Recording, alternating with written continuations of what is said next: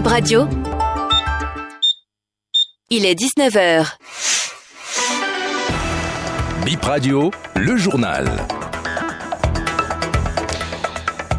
Bénin Info Première, mesdames, messieurs, bonsoir et merci de choisir Bip Radio pour vous informer. La voie pavée qui quitte la mosquée Kadiaon et passe devant le supermarché Franprix est inondée.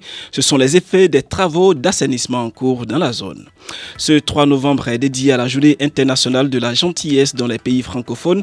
La gentillesse peut-elle contribuer à la cohésion sociale? Oui, répond un psychologue que vous entendrez.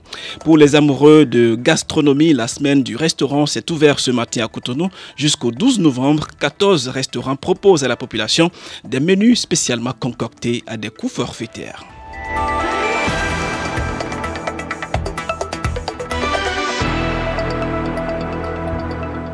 On parle mobilité à l'entame de cette édition. C'est devenu depuis un moment un casse-tête pour les usagers. Le tronçon mosquée Kadiaon, Bégamin, passant par le supermarché Franprix, difficile de circuler. Euh, la voie pavée est inondée à cause de quelques travaux en cours.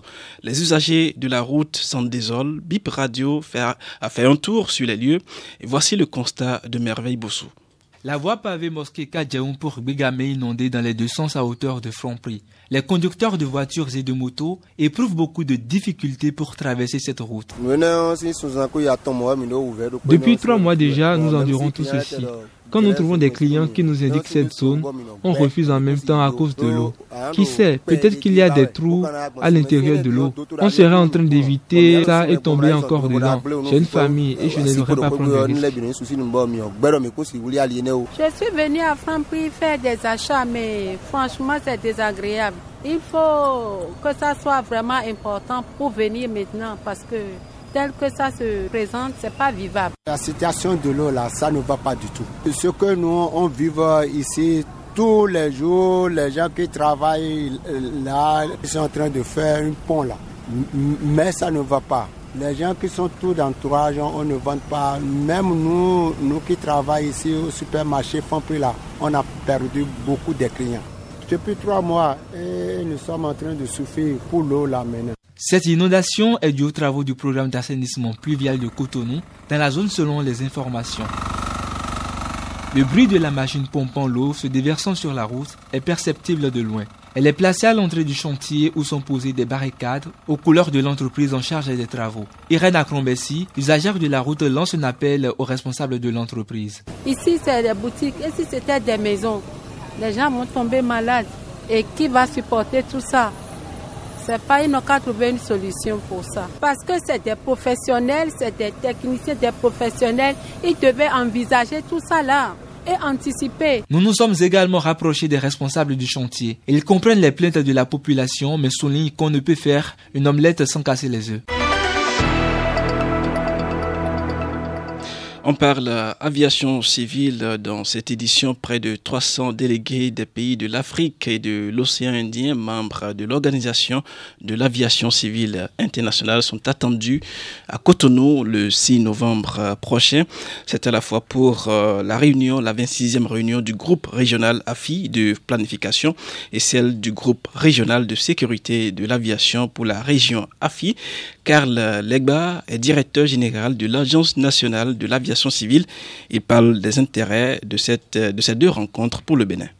L'OACI a un plan pour l'Afrique qui parle de la sécurité de l'aviation civile. Donc, on va évaluer ce plan-là. Comment est-ce que nous mettons en œuvre ce plan? Est-ce que euh, ça permet d'assurer la sécurité pour que l'avion reste et demeure le moyen de transport le plus sûr qu'il l'est encore aujourd'hui. C'est une occasion unique où toutes les spécialités se regroupent ensemble au même moment et au même endroit. Cela permet au Bénin de régler un tout petit peu ces problèmes qu'il a déjà, les questions qui sont latentes et que nous devons traiter en bilatéral. Nous avons tout le monde ensemble et nous essayons de signer les accords avec ces pays-là. Nous essayons d'avoir avec ces représentants des workshops, des ateliers où nous réglerons nos difficultés, nous réglerons euh, les questions qui sont en suspens avec nous, les besoins de coopération que nous avons. Nous profitons pour les gérer sur place. Au lieu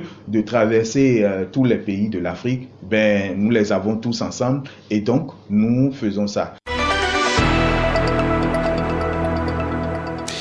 Célébration ce 3 novembre de la journée mondiale de la gentillesse dans les pays francophones, une journée dont l'objectif est d'appeler l'attention de tous sur cette qualité qu'est la gentillesse, au-delà du bien-être qu'elle procure à celui qui la manifeste. La gentillesse peut être source de cohésion sociale selon Gafaro Raji, psychologue de la vie sociale.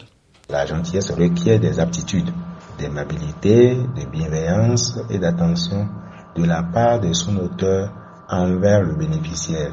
Celui qui fait acte de gentillesse doit faire preuve d'une certaine aimabilité, doit être beaucoup plus disponible. Si on considère la gentillesse comme un geste de bienveillance permanent à l'égard de l'autrui, au fin de lui procurer de la joie et du plaisir, il est évident que cet acte peut concilier les peuples et contribuer véritablement à la cohésion sociale. Donc, dans nos relations interpersonnelles, il n'y aurait que, si on n'a que de, de la gentillesse, il n'y aurait que de la joie, des actes de bonté et de partage. De même, être gentil peut améliorer la santé physique et mentale du sujet, car euh, l'absence de conflit favorise le, de meilleures relations avec les autres au même moment où il améliore la qualité de vie. Si vous êtes gai, c'est que ça va se ressentir sur votre physique. Si vous êtes gai, c'est que vous pourriez produire euh, de bons résultats aussi bien au service, dans vos activités, et en famille, etc. etc. En plus bref, à présent, pour mettre un thème à cette édition, retenez que 14 restaurants ont été choisis à Cotonou pour accueillir dès aujourd'hui et ce pendant 10 jours la première édition de la semaine euh, du restaurant au Bénin jusqu'au 12 novembre. Ces 14 restaurants proposent à la population des menus spécialement concoctés pour les amoureux de la gastronomie. Voilà, c'est tout pour cette euh, édition. Merci à tous de l'avoir suivi.